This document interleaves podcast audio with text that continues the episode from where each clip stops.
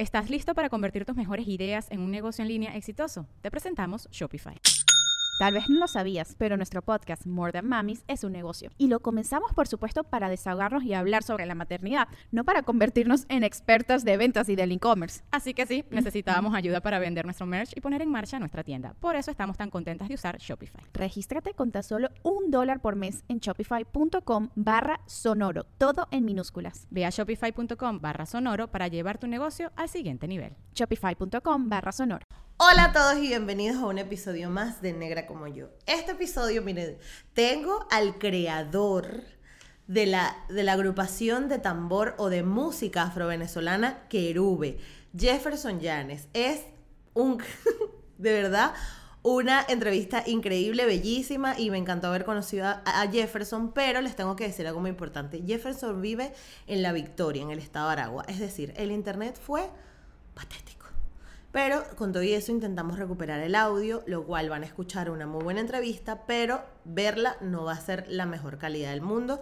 Desde aquí les pedimos disculpas, pero son cosas que se nos escapan de las manos porque eh, pues sabemos cómo es la situación en Venezuela. Sin embargo, van a poder conocer la historia de cómo nace esta agrupación, cómo se forma y la historia de Jefferson, que es maravillosa. Además, Jefferson y Kerube acaban de ganar dos premios Pepsi en la, en la más reciente edición de estos premios y fue genial. O sea, están súper contentos. De hecho, tenía ahí sus premios y está todo contento porque además... Eh, fue, ha sido, fue como, y lo dice bien en el episodio, pero es como que una muestra de que por fin su trabajo se está viendo valorado y todo el esfuerzo que ha puesto se está viendo eh, eh, compensado con estos premios. Así que desde aquí, felicidades a Jefferson y a Kerube y disfruten de esta entrevista. Nos vemos al final. Esto es Negra como yo, un espacio único que nació para motivarnos a valorar el cuerpo que somos, crecer nuestra autoestima y hablar de negritud latinoamericana de nacer negra como yo. Ah, no, primero que nada, bienvenido Jefferson Janes a Negra como yo. ¡Uh! Oh. Me gusta el nombre de tu programa. ¿Te gusta? sí. Qué bueno. Bueno, y Jefferson, yo quería preguntarte antes que nada, ¿Dónde creciste tú y de dónde, de dónde eres? ¿De qué parte de Venezuela y cómo fue tu infancia? Bueno, yo soy este, nacido en La Victoria, Estado Aragua, de padres caraqueños, mi mamá y mi papá caraqueños. Este, nací en el Estado de Aragua, en La Victoria, en el año 83, tengo 37 años.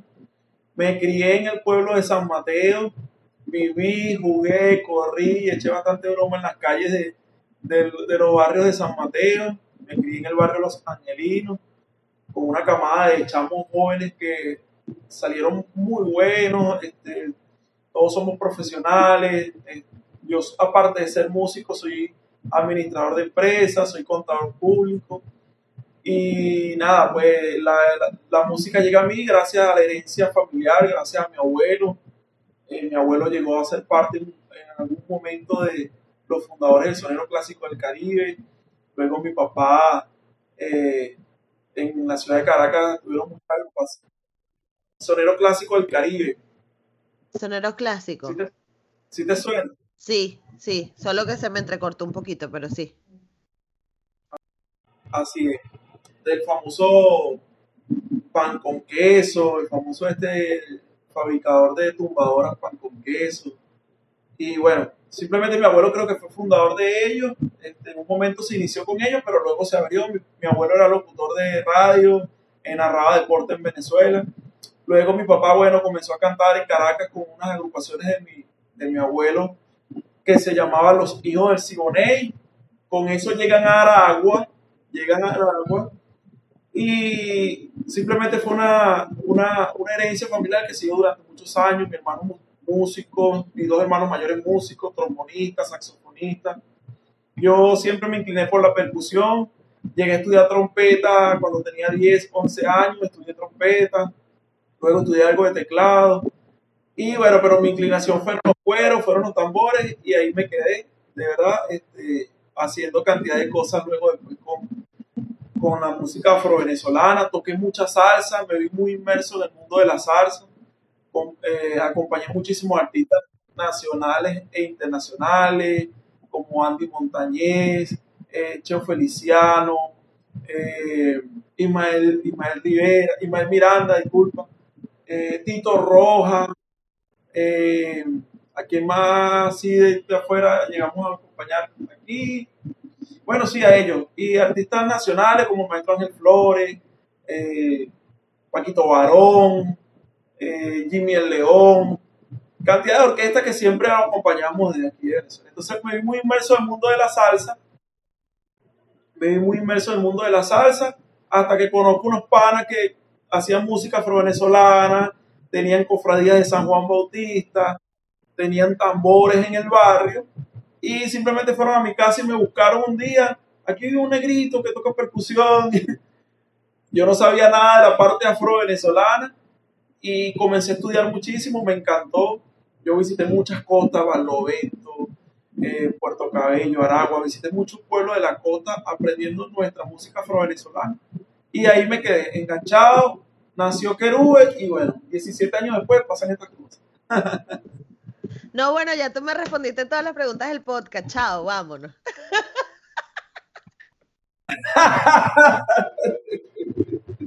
Pero está bien, está bien. No, lo que te quería preguntar era si te acuerdas de ese momento cuando por primera vez tocaste un tambor. ¿Qué sentiste? O sea, ese cuando te enseñan el, famoso café con pan, café con pan, para que aprendas a agarrarle el ritmo a la vaina. Es así, mira, Claro, claro, cómo olvidar. Recuerdo que fue con un grupo en el barrio que se llamaba Sabor a Melao. Melao de Caña, disculpa. Luego fue Sabor a Melao. Se llamaba Melao de Caña. El señor Roberto Leal y el señor Cheo Bernal, fundadores de esa agrupación, me invitan a que fuera el conguero de ese grupo de parranda. Yo había tocado parranda anteriormente, que sí, en grupos de aguinaldo y cuestiones así, pero nunca en un grupo de parranda de la costa y me llevan al ensayo y sin escuchar los temas ni nada, llegué con, con mis tumbadoras y bueno, y comencé a hacer lo que simplemente me acordaba y sabía en ese momento. Ellos quedaron encantados porque para yo no haber tocado nunca con un grupo de parranda, lo hice muy bien. Entonces, en ese, ese fue el primer momento, no se me olvida, fue en la casa de, del señor Cheo Bernal. Eh, luego sus hijos pertenecieron a Querube pero no se me olvida ese primer momento. Y de ahí para acá quedé enganchado. Luego conocí lo que era una manifestación cultural este, con el San Juan Bautista. Comencé a tocar sangueo, golpes de tambor, en las procesiones con, con el San Juan. Y ahí ya me quedé enamorado de la, de la, de la cultura afro-venezolana, de verdad que sí, de todo lo de los tambores de la costa. Ahí me quedé encantado y comencé a estudiar que era un kitiplá, que era un culo de puya, que era una tambor de fulía, que era un maco, una campana de San Millán. Bueno, comencé a estudiar toda esa cantidad de ritmos e instrumentos que tenemos en la costa afro-venezolana. Así fue esto y, y, me enganché. Y aquí estoy enganchado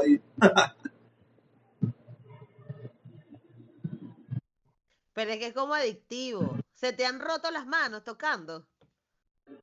Sí, claro, al inicio al inicio mis manos se llenaron de, ampollas con sangre, porque eran ampollas rojas con sangre, y los instrumentos llenos de sangre, y uno seguía tocando, y uno sacaba fuerza donde no tenía para seguir tocando. De hecho, mi cumaco, y te lo voy a mostrar, vamos a ver si se ve, mi cumaco tiene rastro de eso. Vamos a ver si se ve aquí en la cámara. Mira. Ah, mira, ahí se ven unas manchas, claro estas manchas de sangre que los muchachos del grupo en festividades de San Juan Bautista o X procesión se han roto las manos y eso es sagrado. Eso es allí sagrado que yo no lo limpio nada porque es la vida del instrumento. Esto tiene vida y bueno, es esa sangre que cada uno de los percusionistas hemos dejado en él. De verdad que sí.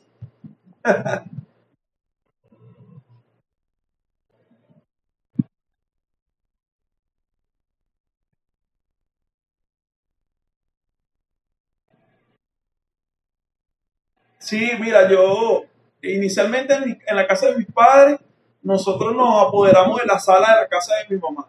Allí yo tenía todo lo que era instrumento, ensayábamos. La casa de mi mamá era el estudio nuestro. Luego cuando me caso y, y ya me vengo a vivir a la Victoria, este, tuve la oportunidad de la casa donde yo vivo actualmente es la, era la casa del maestro Mauricio Silva, reconocido salsero venezolano. Y esta casa posee dos salas, posee dos salas de estudio que son salas de grabación. El, de hecho, mi tercera producción musical la grabé yo aquí en esta casa. Mauricio fue el productor general de, de esa producción que llevó por nombre Concumaco es mi salsa. Nosotros grabamos aquí. En ese año Mauricio se iba a Miami y yo estaba buscando casa en la Victoria. Y le digo a mi esposa, oye, mira, este, Mauricio está vendiendo su casa, vamos para que la vean. Y bueno, nada, hicimos negociaciones y compramos la casa. Entonces tengo la dicha de que tengo una casa ya con dos salas súper acondicionadas para hacer música. Así es.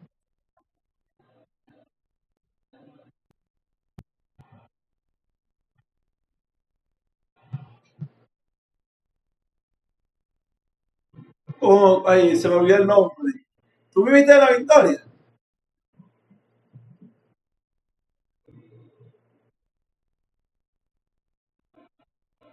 Está la mayor, son dos. La, la menor, con Karen. Ah, la menor. Sí, sí, sí, ella y yo fuimos Imagínate tú. infancia. Qué coincidencia. Sí, sí. Qué cosa. Jefferson, pero Pero, pero se te hizo, se te hizo, en algún momento te planteaste como que, no, mira, que ladilla esto de la música, porque es que realmente los grupos de tambor específicamente es tanto equipamiento, es tanta gente para que suene bien, es tanto peo, tanta responsabilidad. O sea, no, tú no puedes decir, ay, bueno, como, como un, un cantante de rock y que bueno, somos mi guitarra y yo y ya. No, o sea, ustedes tienen que tener una camioneta, un autobús, un camión y coño, también pasa que llega un punto en que eso es mucha logística. Entonces, cuando, cuando empezaste a, a- a viajar, no, no digo con querubes, sino cuando hacías, en algún momento te planteaste decir, mira, ay, no, esto de la música ya me tiene cansado, o no lo voy a hacer, o no me da plata, porque también esa es la otra, ¿no? Que ser músico, eh, eh, eh, sobre todo en Venezuela, es más jodido porque no hay una industria, y sobre todo para la música, para la música popular, no hay una industria fuerte que, que te sostenga. es así. Bueno, te cuento de que yo, este, al venir de esa herencia musical, eh, recuerdo que yo quería era, este, estudiar administración, estudiar contaduría. Yo le saqué el cuerpo a la música durante algún tiempo. Yo decía, no, yo, o sea, no quiero vivir de la música, quiero hacer otra cosa. Y resulta que la música me llevó, la herencia me llevó, o sea, en un momento hice un grupo de tambor y jamás pensé que íbamos a hacer tantas cosas. Siempre me había imaginado de tener una agrupación que hiciéramos este, cosas diferentes a lo que ya yo había visto, a lo que ya yo conocía. Y claro que dimos coñazos, dimos carajazos con los instrumentos, siempre teníamos que tener un carro grande para, para montar los, los instrumentos y a los músicos. Pero de verdad que cuando todo fue caminando, todo fue evolucionando, todo se fue dando solo, este, muchísimas cosas se dieron, ¿sí? Se dieron el momento de que, bueno, yo llegué a tener mi carro, entonces ya yo no pensaba en un carro pequeño, sino que siempre buscaba una camioneta, una camioneta doble cabina, donde cupieran instrumentos, músicos, siempre lo pensaba de esa manera. Y bueno, gracias a eso, yo, yo te puedo decir que yo recorrí gran parte del territorio venezolano en, en uno de mis carros, en una camioneta, con cinco, seis, metí hasta ocho músicos y full de instrumentos, y eso eran Maracay, Valencia, Barquisimeto, este, Yaracuy, Barinas, eh, Puerto La Cruz, cantidad de, de- de sitios donde fuimos.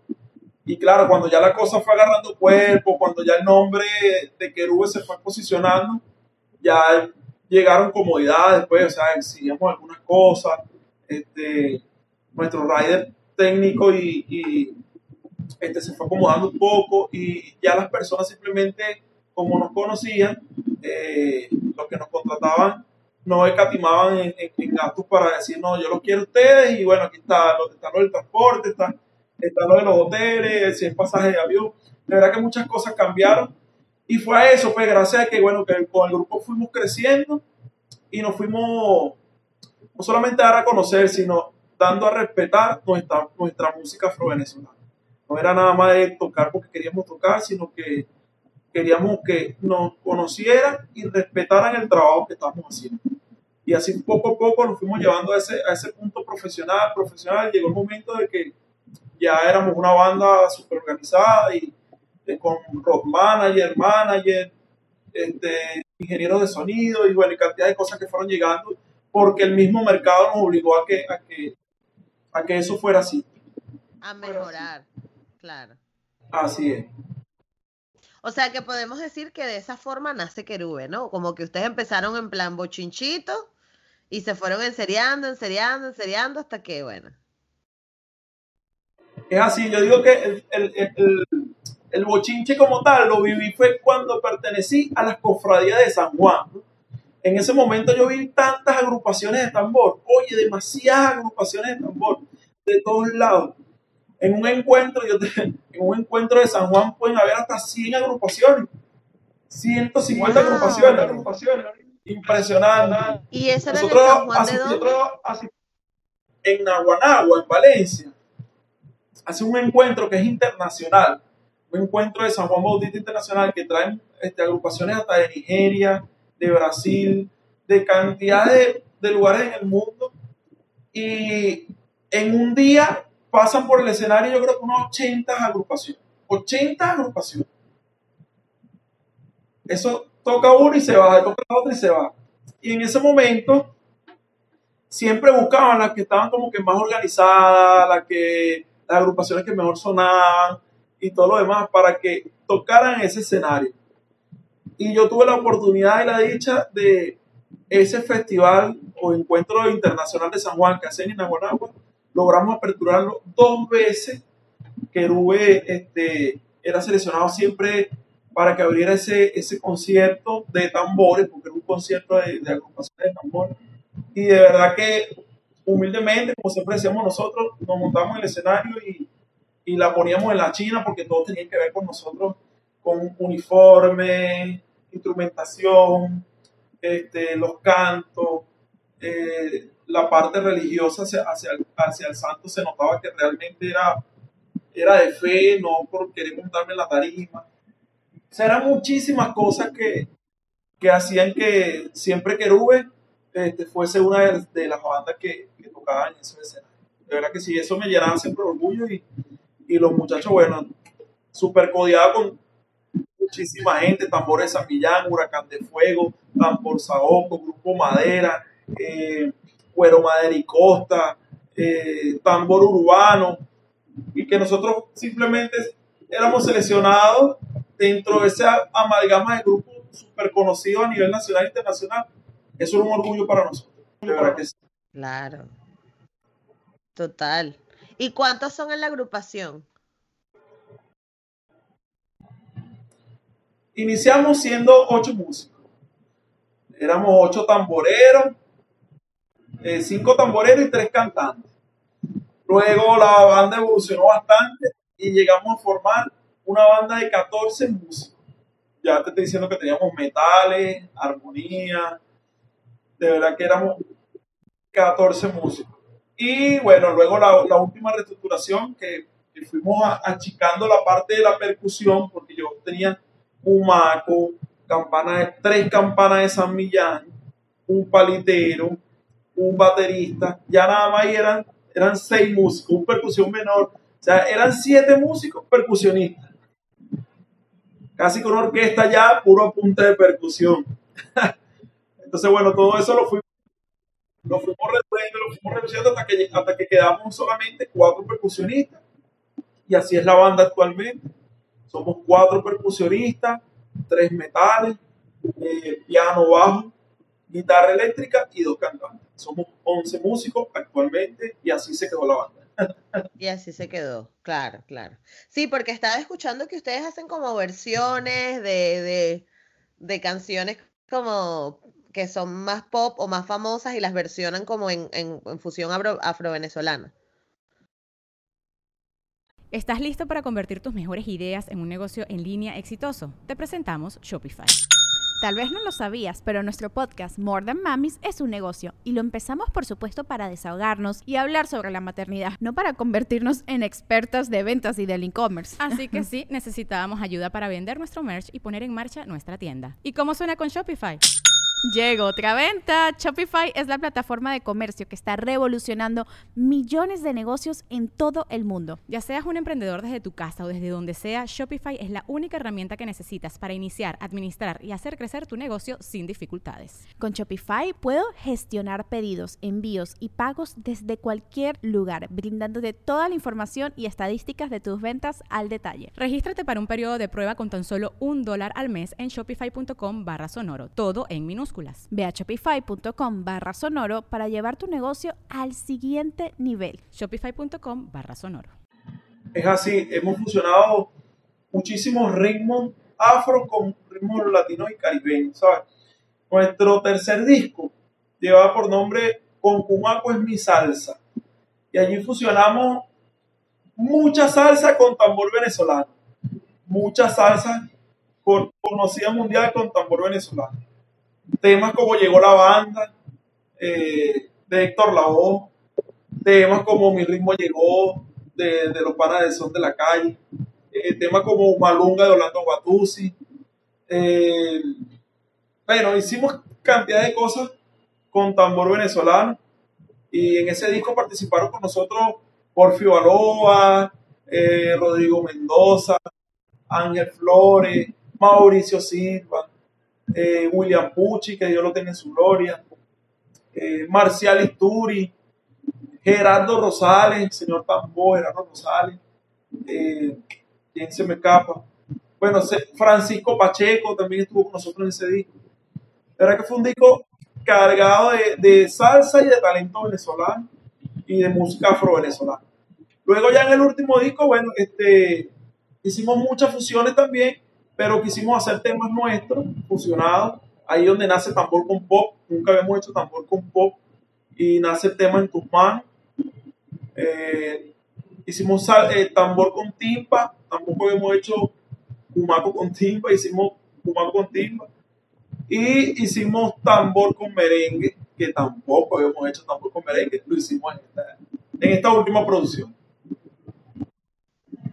Qué brutal, ¿no? Igual yo a todos les voy a dejar el link abajo para que escuchen estos discos. Si están disponibles en Spotify, creo que vi. Eh, escuché un par de, un par de canciones, están, están disponibles los. lo que te gusta es el último, ¿no? Se llama. El más reciente. Lo que te gusta el audio. Perfecto. Sí, pues voy a dejar por aquí las, las coordenadas para que vayan y escuchen ese disco de, de Querube de Venezuela, pero Jefferson, yo quiero saber qué crees tú que te hubiese ayudado, o sea, si, ¿cómo sientes la industria en Venezuela? ¿Qué crees que le falta? ¿Qué crees que le sobra? ¿Cómo, ¿Cómo ves el ambiente, sobre todo cuando estás tocando géneros tradicionales que sabemos que son mucho más difíciles de entrar que, cualquier otro género más, más popular o más, no sé, reggaetón o así. No digo que tengas nada en contra de esos otros géneros, sino que qué crees tú que le falta a la industria de la música tradicional venezolana. Mira, este, a la música tradicional venezolana lo que falta es que este, nosotros mismos, los músicos y los ejecutantes de, de, de la parte afro-venezolana, la valoremos. ¿sí? Este, yo me he dedicado durante muchos años a valorar esta música. Eh, la he dado a respetar ante muchísimos artistas, ante artistas nacionales e internacionales, donde simplemente tenemos que demostrar que esto es algo que puede calar y posicionarse en el mundo. Actualmente este, lo está haciendo la música venezolana, los panas de C4 Trío, los panas de, de muchas agrupaciones venezolanas están enalteciendo nuestro cuadro venezolano, algo que se escuchaba en Venezuela y Colombia, ahora actualmente se está escuchando en todo el mundo y está siendo fusionado con orquestas sinfónicas, está siendo fusionado con orquestas de salsa, está siendo fusionada con reggaetoneros, está siendo fusionada con todo el mundo, porque simplemente ellos mismos primero la quisieron, la valoraron, la respetaron y la dieron a conocer como una pieza fundamental de nuestras raíces venezolanas. Entonces, cuando eso llegue a la música afro-venezolana y los cumaqueros y todos los tamboreros que existimos en Venezuela, este, luchemos para eso. El cumaco, ¿verdad? Va a pasar frontera y, y van a pasar muchísimas cosas. Y yo, Jefferson Yanes, junto con mi agrupación que de Venezuela, estamos enfocados en eso, porque así como llegaron estos premios Pepsi, que son los primeros logrados en Aragua, ¿verdad? Los primeros logrados en Aragua bajo, ¿verdad? Los primeros wow, esa no me la sabía. Aragua no tenía un premio Pepsi y lo logró el Marco de la Costa. Entonces, si nosotros logramos esta gran hazaña, si nosotros logramos esta gran hazaña y nos alzamos con estos, con estos dos ganadores en una competición internacional como los Pepsi, yo creo que muy bien podemos hacerlo en cualquier competición a nivel internacional. Solo queda de nuestra parte este, dar a respetar nuestros tambores, enaltecerlo como lo han hecho con el cuatro venezolano, te repito, el cuatro venezolano ha hecho, pues, ha logrado cosas magníficas y brutales, con, con músicos excepcionales, extraterrestres, como le digo yo, y nosotros simplemente estamos trabajando y luchando para que el Cumaco también sea visto de esa manera. De hecho, ya lo han hecho muchos panas. Eh, el Cumaco, eh, por lo menos el Guerrero, está con Tony Zucker, fusionándolo con, con salsa, una big que tiene Tony Zucker, donde ya el Cumaco es protagonista. O sea, cantidad de, cantidad de cosas que, que están haciendo. Entonces ellos simplemente me están abriendo la puerta a mí, a yo seguir luchando y seguir enalteciendo este tambor que es poco conocido en el mundo. De verdad que sí.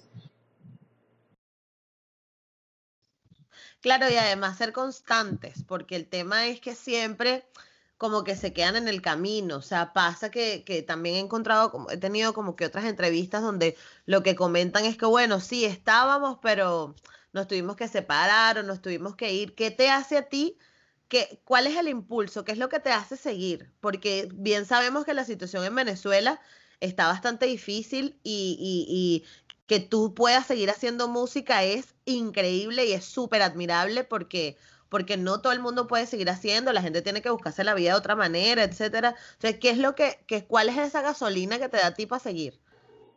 Mira, de verdad que inicialmente, desde el principio siempre he tenido un sueño Siempre he tenido un sueño y hasta el momento nada me lo ha derrumbado. Es el sueño de, representar mi música y, representarme no solo a mí, sino a la cantidad de personas que, me siguen y que hacen música junto a mí y que son súper talentosos. De verdad que yo simplemente he invertido en Querube porque sé que podemos llegar lejos, porque sé y tengo la certeza de que somos grandes con la música que hacemos. Y el mundo simplemente se tiene que dar cuenta de esto. El mundo tiene que conocer nuestra música afro-venezolana. Tiene que conocer estos tambores. Porque respeto a la timba, respeto a, todas las, las raíces cubanas y de todo lo que nos han sembrado de la parte cubana. Pero cuando nos lleguemos nosotros con estos tambores, no tienen que buscar a más nadie, sino a la gente de Venezuela, que son los que saben cómo se hace, cómo se toca, cómo se baila. Entonces, eso es lo que me impulsa a seguir adelante, que tenemos una cultura única y rica que puede ser explotada en todo el mundo. Simplemente este, sé que no es fácil, sé que es difícil, eh, tenemos muchas cosas en contra, pero si seguimos apostando y seguimos creyendo en que nuestra música es grande, fenomenal y puede pasar fronteras, lo vamos a lograr lo vamos a lograr.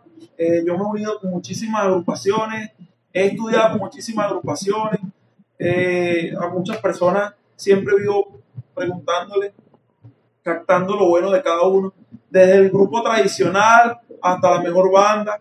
Eh, yo admiro y respeto muchas bandas de Venezuela, por la cual he, he aprendido muchas cosas y siento que los momentos de la música afro-venezolana este, están por llegar, están por venir, pero nosotros tenemos que, no podemos desmayar, pues tenemos que seguir trabajando, tenemos que seguir dando todo lo que tenemos, porque si desmayamos, lamentablemente nunca lo vamos a lograr. Nunca vamos a decir, llegué y llegué fue gracias a un cumaco venezolano.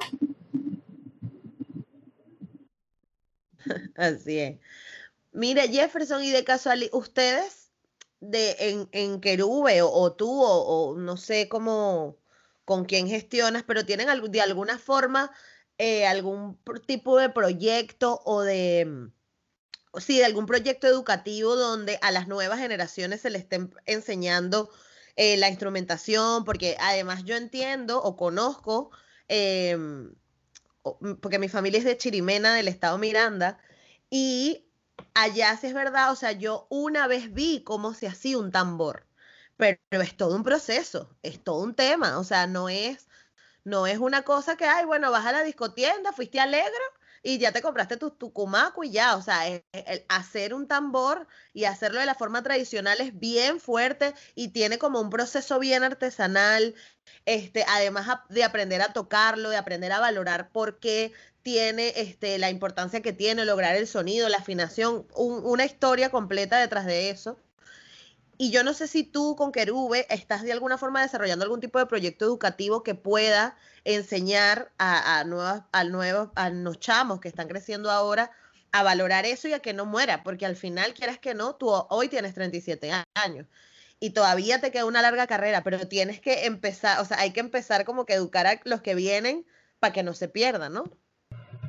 Sí, bueno, de hecho, durante muchos años, este, Querube tuvo un proyecto eh, comunitario que se llamó Querube va a la escuela. Nosotros íbamos a las escuelas y enseñamos, primero que nada, cómo se hacía un tambor, hacíamos una semejanza, siempre cargábamos una rola de aguacate pequeña, enseñamos cómo se labraba, cómo se tallaba, Luego pasamos a la parte de, la, de, colocar el cuero, cómo se colocaba el cuero, cómo se metían los... los, y tú puedes, explicarnos, tú puedes explicarnos a nosotros rápidamente cómo es. Claro, claro. Voy a mover esto un momentico, ya va. Esto que tengo aquí, este cumaco lo hice yo en el año 2010. Este cumaco que tengo aquí ya tiene 10, años conmigo. Esto es un árbol de aguacate, esto es un palo de aguacate, ¿verdad? Suena madera, el cual debe ser tallado por fuera y por dentro. Por dentro, esto es, voy a ponerlo así para que lo vean. si se ve, ¿verdad? Este lado dentro del tambor. Todo esto es madera, todo es madera. Y poco a poco con chícura, con herramientas, ¿verdad? Uno le va sacando toda la comida al árbol, le va sacando toda, así, de hecho es de esta manera, pues, es de esta manera que se va, que se va tallando la parte de adentro hasta llegar al medio. Luego se voltea y se comienza a trabajar de la misma manera por el otro lado. Una vez, una vez ya que tengas una parte bien abierta del tambor, uno comienza la, la parte de trabajarlo por el lado afuera comienzas a tallar y comienzas a darle la forma que quieres el instrumento. Este se ve aquí un poquito rasgado, porque como sabes el cumaco es parte percutiva dos veces, ¿no? En el cuero y en el cuerpo del tambor se tocan los lauros. Entonces, bueno, está bastante aquí, ha pasado por bastante escenario porque está bastante comido. Luego de eso, nosotros trabajamos por comodidad de escenario con este tipo de, de herrajes, ¿verdad? Para afinar el tambor. Pero esto tradicionalmente tiene que ser el cuero clavado, ¿verdad? O fijado en el, en el cuerpo del tambor con, con clavos. Nosotros, bueno, tenemos prensadores por tema de afinación, tarima, escenario, se nos hace mucho más cómodo. Y bueno, se le pone un cuero de ganado, ¿verdad? Esto tiene un cuero de ganado ¿Qué es lo que lo va a hacer? La piel de, de, de, de una vaca. Exacto, piel de vaca. Esto ya lo, Bueno, las tiendas musicales, ¿verdad? Ya venden este cuero, una torta, ¿verdad? Ya venden este cuero ya como que curado, ¿sí? Pero hay quienes lo consiguen, no sé, en finca, donde tienen ganado, que matan ganado, benefician ganado, y se lo ponen al instrumento y dejan que ese cuero, no, eh, por temas de naturaleza, vaya soltando el cuero solo. los pelos, disculpa, los pelos del cuero del ganado.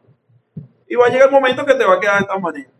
Entonces, bueno, esto es un cumaco afro-venezolano hecho con cuero de ganado, palo de aguacate y, bueno, unas, unas prensas para temas de afinación. Y tenemos el resonar de este, de este rico tambor.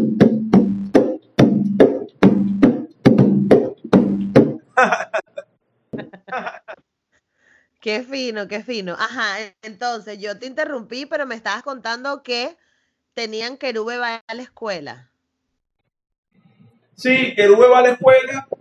Este, lo mantuvimos como por ocho años más o menos, donde simplemente íbamos a la escuela, enseñamos cómo se hacía un tambor, cómo se tocaba, cómo se bailaba, cómo se cantaba.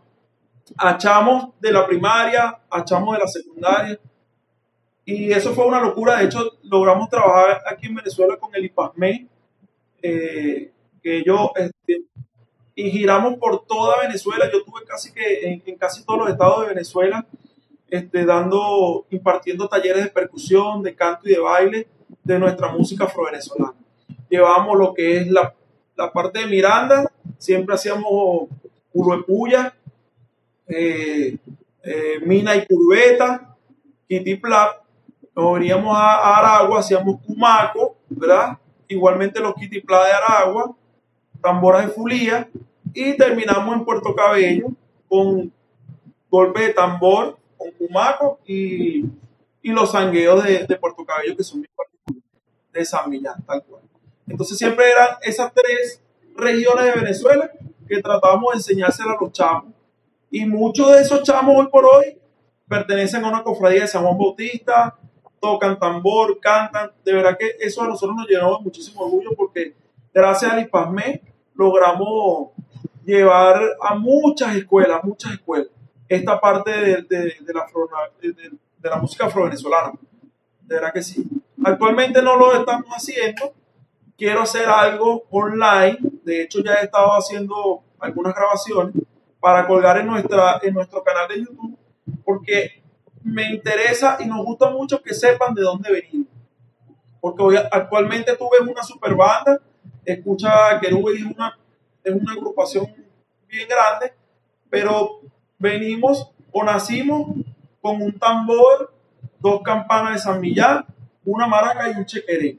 Entonces quiero que el mundo sepa de dónde venimos, cómo lo hacemos. De hecho, en nuestro canal de YouTube eh, hay un video documental bien interesante que te invito también que lo veas, que es nuestro history.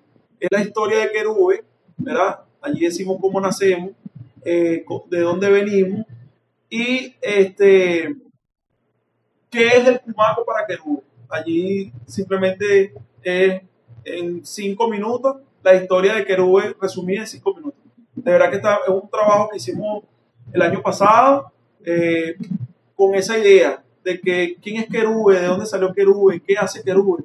Entonces, bueno, en esa historia mostramos más o menos de, dónde venimos, cómo lo hacemos y por qué lo hacemos. ¿Y por qué se llama Querube? Eso lo responden ahí. no, sí, chévere. Siempre me preguntan que Querube, bueno, Querube nace, nosotros ensayamos en la, como te dije, en la sala de la casa de mi mamá.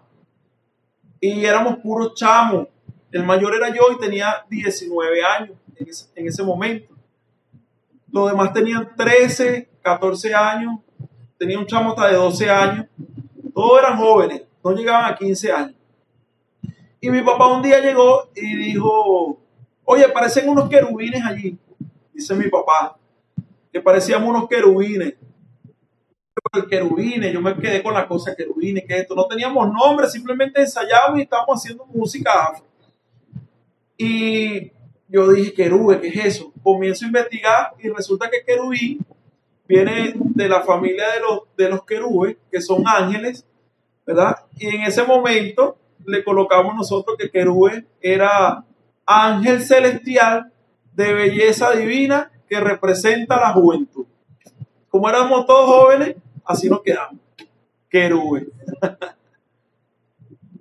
Ah, no, pero imagínate tú, pero ya ahora llegan los querubines y están todos viejos ya con muchachos casados. es así, es como los adolescentes.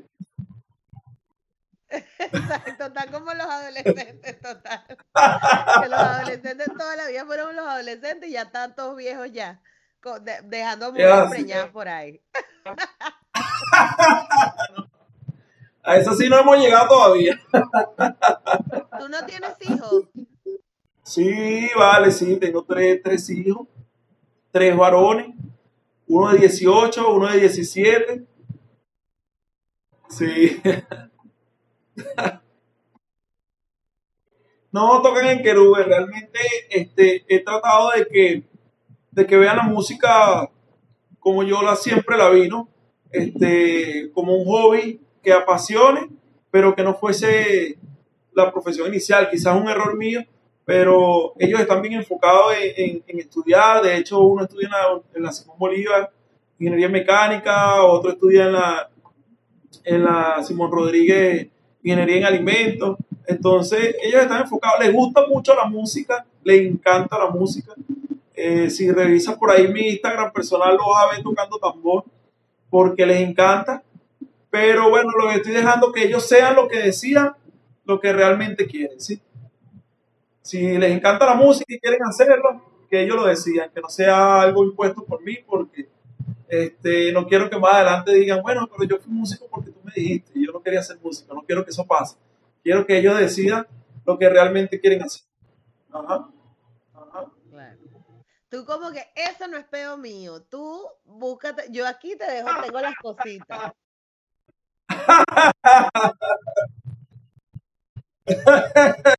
Mira, Jefferson, yo creo que este igual me lo respondiste antes, pero yo quiero recalcar y quiero volverte a hacer la pregunta, o sea, quiero hacerte la pregunta igual, pero ¿cómo ves tú a Querube en 10 años, por ejemplo? ¿Dónde lo, lo ves? Pero algo como práctico. Mira, me veo tocando en la luna, no sé. ¿Qué te imaginas? Mira, tú sabes que esa, eh, es una pregunta que me han hecho muchísimo tiempo desde que, que hicimos a Querube, ¿no? Y siempre me, me lo he mentalizado y me lo he imaginado haciendo música con grandes en el mundo. De verdad que yo he tratado de llevar esto fuera de San Mateo, fuera de Aragua, fuera de Venezuela. Y yo sé que lo vamos a lograr. Yo sé que va a llegar el momento que Querube este, va a estar en grandes escenarios en el mundo, con grandes artistas, haciendo música afro-venezolana fusionada con lo que tú quieras, con lo que tú te imagines, música china, japonesa, coreana, eh, brasileña, argentina, pero ese es el sueño mío personal, ese es el sueño de la banda, llevar esto a todos los rincones del mundo, este, hay bandas venezolanas que nacieron siendo música tradicional y hoy por hoy, son súper reconocidas en el mundo y, tengo un ejemplo que es Guaco. Guaco para mí nació con una tambora este, de furro haciendo gaita y hoy por hoy Guaco es la banda número uno en el mundo reconocida y galardonada de esa manera. Yo pienso que Querube tiene todo este, para llegar a ser un Guaco más, de verdad que sí y no me pongo, no me pongo techo, siempre ando tocando puertas. Algunas se va a abrir y yo sé que cuando se abra van a pasar cosas magníficas para la agrupación, alegrías nuevas para Venezuela, alegrías para mi pueblo que tanto lo merece, de verdad que sí. Y yo sé que eso va a pasar, yo sé que lo vamos a lograr. Bueno, imagínate, ya están ahora, podemos hablar ahora sí de los dos pedazos de premios Pepsi que tienes ahí enormes, grandísimos y súper bien merecidos, de que eso, de cuéntame. Son tuyos, mira, son tuyos. Total. son tuyos también. Cuéntame cómo, cómo, cómo llegaron esos premios Pepsi. ¿Cómo fue? ¿Quién te llamó? Quiero saber todos los detalles. Mira, la verdad que, como te dije anteriormente, eh, hemos trabajado para, para, para llegar a los premios Pepsi. Yo digo que esto era una de las metas que, no, que más teníamos entre 6 y 6. Era una de las metas que teníamos entre 6 y 6. Me llama a mí este, el, representante del sello con que estamos trabajando en Venezuela, que gracias a ellos este, nuestra música está en el mundo, que fueron los panas de Arepa Music. Arepa Music se encargó de, de, hacer toda la promoción y difusión de, de nuestra producción más reciente. Y me llama Otto un día y me dice, este, Jefferson, están las postulaciones de Pepsi. Eh, vamos a hacer las postulaciones. Y yo, oye, de inmediato, claro que sí, ¿cómo es el proceso? Todo lo demás. Vamos a hacer esto, aquello y lo otro. Nos postulamos, eh, luego quedamos nominados. Otto me indica de que, que fueron 108 agrupaciones las que se postularon a música tradicional venezolana, de las cuales fuimos 10 la eh, fue una selección de 50 y luego de 10 preseleccionadas. Entonces ahí donde tú dices que es un filtro bastante grande porque, oye, 108 agrupaciones y que queden simplemente 8 que fueron las que se postularon en las diferentes categorías, de las que quedaron nominadas en las diferentes categorías. Oye, ya nada más por ahí era un, éxito grandote, era un éxito grandote. Y codearnos allí con, con artistas como el señor Jorge Glenn, Ana Realba, César Orozco, los panas de Ensamble B11, eh, eh que está haciendo un magnífico trabajo, tu pana de Sube.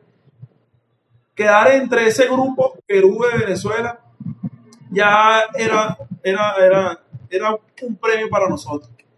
Luego de esto, bueno, llegan los días de la premiación, bueno, viene dos meses de, donde volví loco a todo el mundo invitándolo a votar, a votar, a votar. Hicimos una campaña brutal.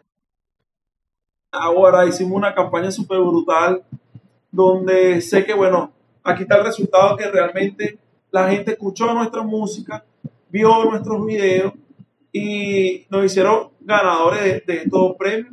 Yo pensé que podíamos ganar uno, nada más.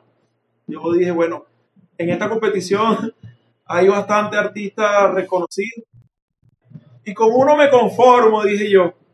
Y resulta que, bueno, que ganamos mejor tema en, la categoría y luego viene mejor artista. O sea, de verdad que esa, ese nombre artista del año en el renglón de música tradicional venezolana es un compromiso súper grande porque realmente valoraron el trabajo que durante 17 años Querube viene haciendo el público, el oyente, el melómano, el bailador, se metió en la página de los Pepsi, buscó a Querú de Venezuela y nos catalogó nosotros como el mejor artista del año en lo que estábamos haciendo. Y eso me partió todo porque realmente este, no pensé que, lo, que lo íbamos a lograr, por lo menos no mejor artista del año. Y llegó Querú y lo hizo. Ahora, bueno, una alegría que todavía estamos celebrando, una alegría de que yo ando por todos lados con mis premios, no se bajan de mi carro y a todo aquel se lo muestro. Ando con él para arriba, con ellos para arriba y para abajo, porque esto es algo que, que Aragua se tiene que enterar. Aragua se tiene que enterar de que Querú de Venezuela es la primera agrupación en ganarse dos premios Pepsi en, en una competición que hoy por hoy en Venezuela es como que si fuese un Grammy latino. Los Pepsi en Venezuela es como si fuese un Grammy latino. Total, son súper, Entonces,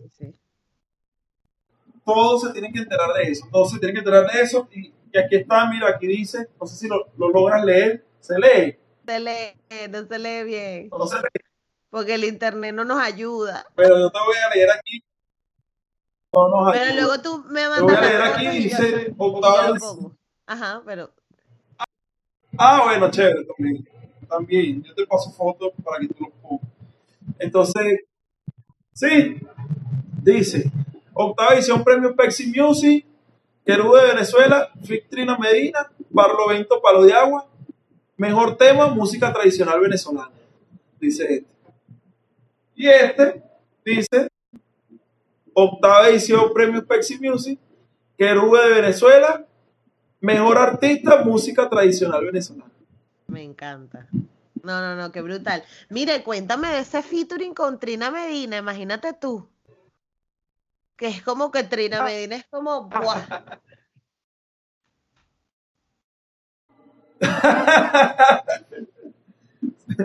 bueno, Trina llegó, no sé, Dios me la puso en el camino. Este, yo conozco a Trina en la casa de, grabación de ambos, que es Audio Play en Caracas. Audio Play se ha vuelto la casa de hacedora de ganadoras de Latin Grammy, porque allí grabó el Pollo Brito y sigue grabando. Y el Pollo Brito ya se ha ganado dos Grammy con ellos. C4 Trío grabó en Audio Play y ya se han ganado dos Grammy con ellos.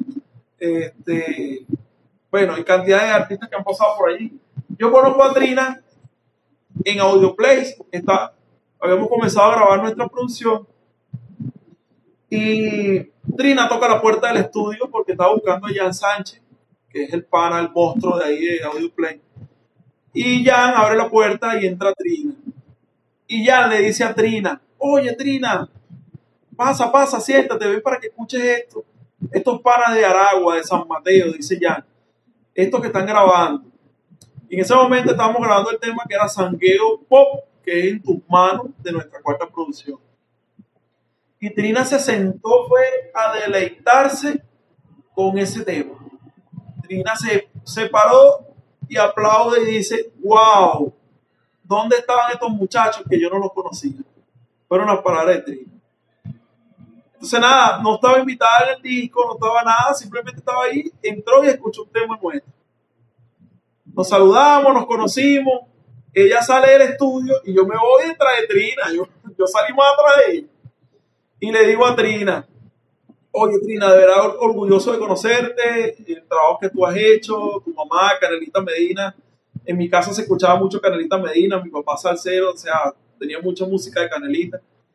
Este, ¿Quién no ha escuchado a Trina con, con, con Jordano en madera fina, robando azules? Y yo dije, Trina, te quiero tener en este disco, ¿cómo hago? ¿Qué debo hacer?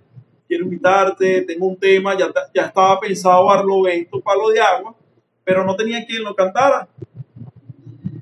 Quiero hacer un feature contigo en este tema. De inmediato Trina me dijo, cuenta conmigo, claro que sí, yo no he cantado tambor, no he grabado tambor, me dice, pero eso es algo que llevo en la sangre y, lo, sé que lo voy a hacer muy bien. Y nada, bueno, llegó el momento de grabación. Trina se metió en esa, en esa cabina de grabación y lo que votó por esa boca fue candela, porque eso lo que quedó fue candela. Claro, no, no, no, está buenísimo, ese tema está brutal. Este, y de verdad, a mí, Jefferson, honestamente, y desde que estoy haciendo el podcast, estoy demasiado enamorada de la música afro-venezolana y de todas las cosas que se están haciendo en Venezuela, porque lo más loco es que se, o sea, que se siguen haciendo cosas y que hay gente como tú que está apostando y que está además poniendo sus sueños en la tradición, que es lo que me parece tan bonito, ¿no? Que, que, que tus sueños no están enfocados en, ay, bueno, yo quiero, no, sino están enfocados en hacer difusión de lo nuestro y eso es eso es increíble.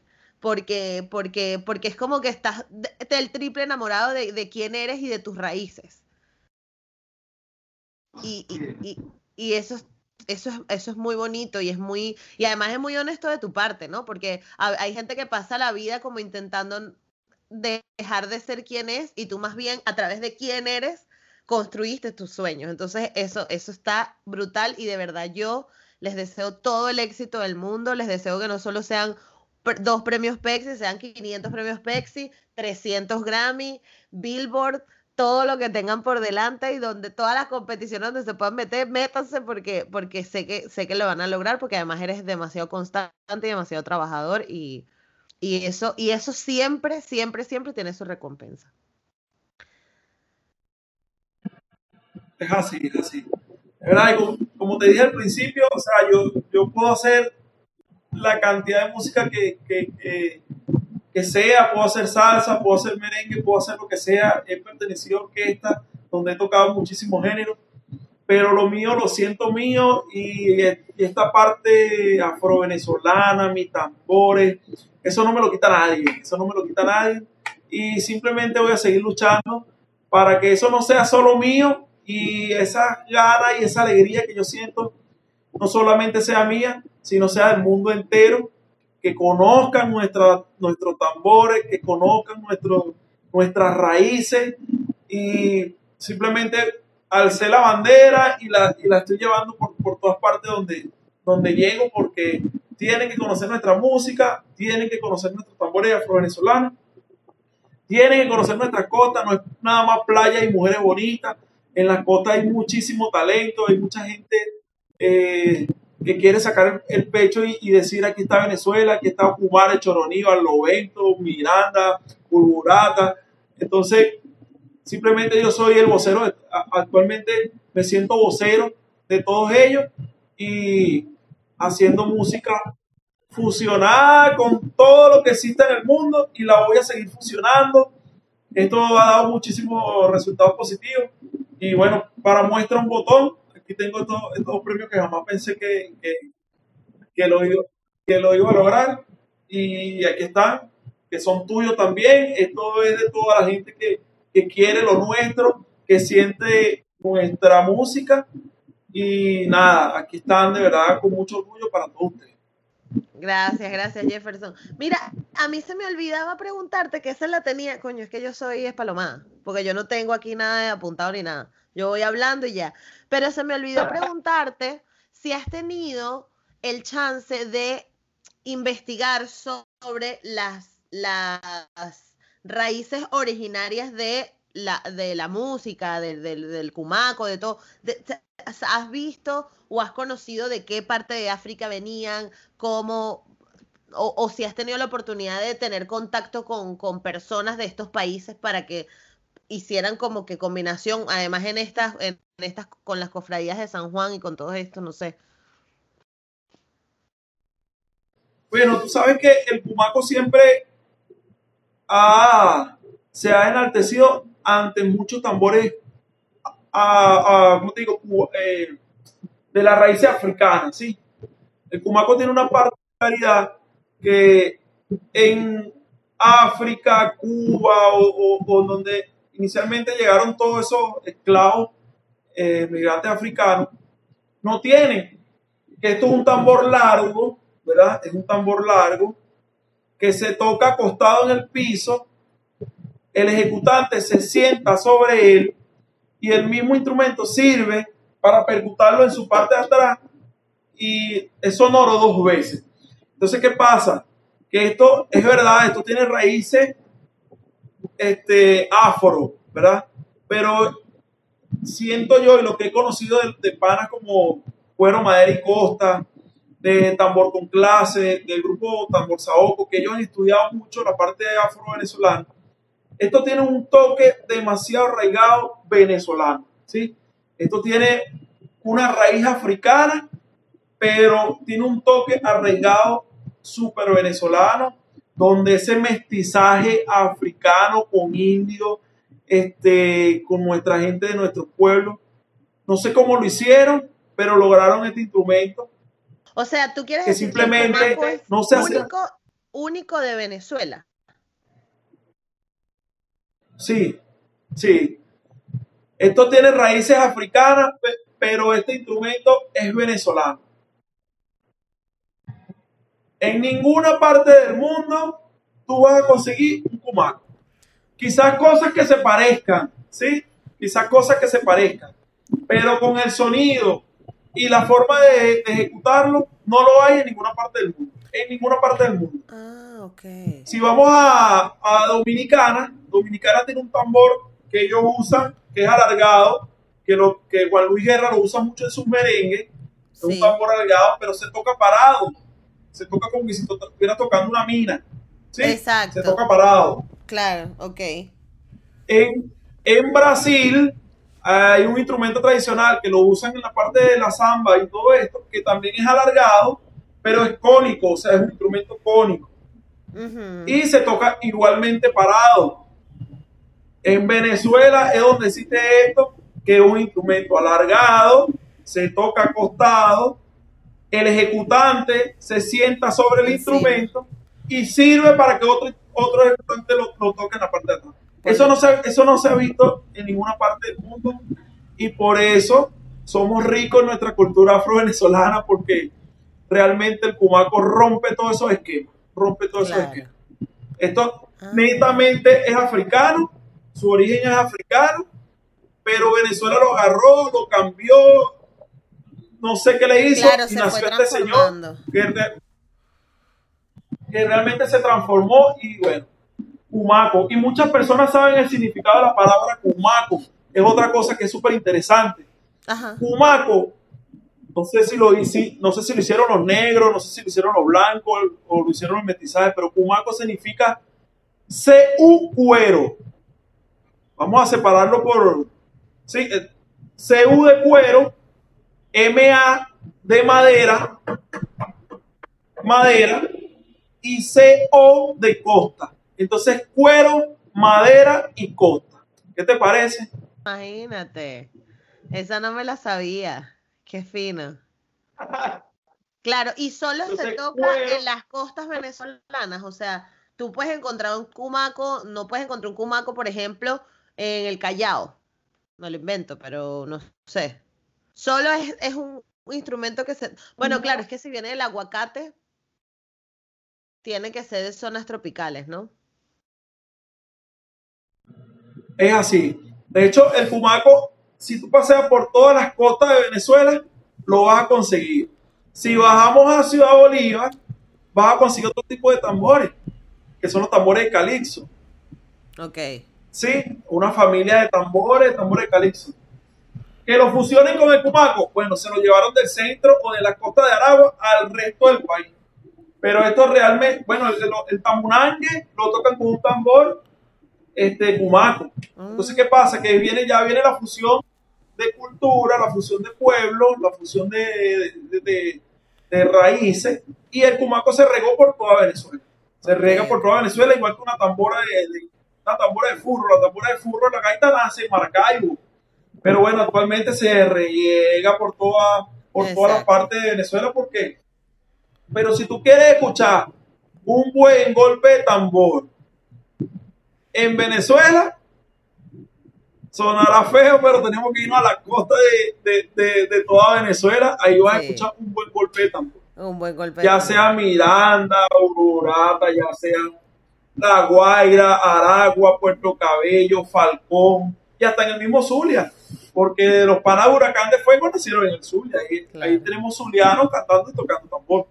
Así es. Entonces, todo como que tiene su locación. Si quieres escuchar un buen joropo, hay que ir para el llano venezolano, tenemos que ir para, para Guárico, Apure.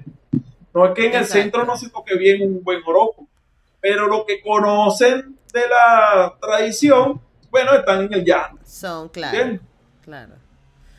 Bueno, Jefferson, de verdad, muchísimas gracias por esta maravillosa entrevista. Este, ya te avisaré cuando sale esto. Em, y nada, todo el éxito del mundo, como ya te dije antes, de verdad, muchísimas gracias por, por aceptar la invitación. Y nada, que sea mucho, mucho más éxito para, para Querube. Gracias. No, igualmente para ti. De verdad que apenas me escribiste, te respondí. Es un orgullo que personas como tú, este, venezolanísima, eh, en, en otro país del mundo, eh, haga este tipo de, trabajo, que represente nuestra música en donde lleguemos. Esa es la esencia o es la magia de no perder nuestra esencia. Donde lleguemos tenemos que alzar nuestra bandera eh, diciendo que somos venezolanos, que tenemos muchísimas cosas ricas y buenas por explotar. Y gracias a ti por invitarme a Negra como yo. De verdad que me encantó el nombre de tu, de tu programa. Eh, negra como yo. Bueno, yo había escuchado negro como yo de un solo pueblo. ¿Quién ha visto negro como yo? Viene de y ahora, ¿quién ha visto negra como tú? ¿Quién ha visto negra como yo? Así es. Así es. Viene de ahí. Pero bueno, Jefferson, un abrazo. Entonces, nada. Sí. Un abrazo grande y gracias por, por el contacto. gracias a ti. Chao. Chao. Espero hayan disfrutado eh, de la historia de Jefferson y de cómo nace la agrupación Querube. Ya él dejó todos los contactos para que los puedan seguir. Igual aquí abajo en la descripción los dejaré. Recuerden que a mí me pueden seguir en todas partes como Negra como yo, en Facebook, Instagram y Twitter, no, Twitter es la otra, sí, Twitter. Y estoy disponible en las plataformas de podcast Spotify, eBooks, Apple Podcast y Anchor. Y si estás viendo esto en YouTube, recuerda suscribirte, eh, darle la campanita, darle like, comentar, compartir y todas esas cosas que se tienen que hacer para que esto se siga compartiendo y se crezca cada vez más y esta comunidad crezca y sea maravillosa. Y si además te gusta tanto este podcast que quieres apoyarnos monetariamente, pues puedes hacerlo en nuestro Patreon, que está aquí abajo. y nada, muchísimas gracias por haber estado en este episodio. Un abrazo y nos vemos en el próximo. Chao.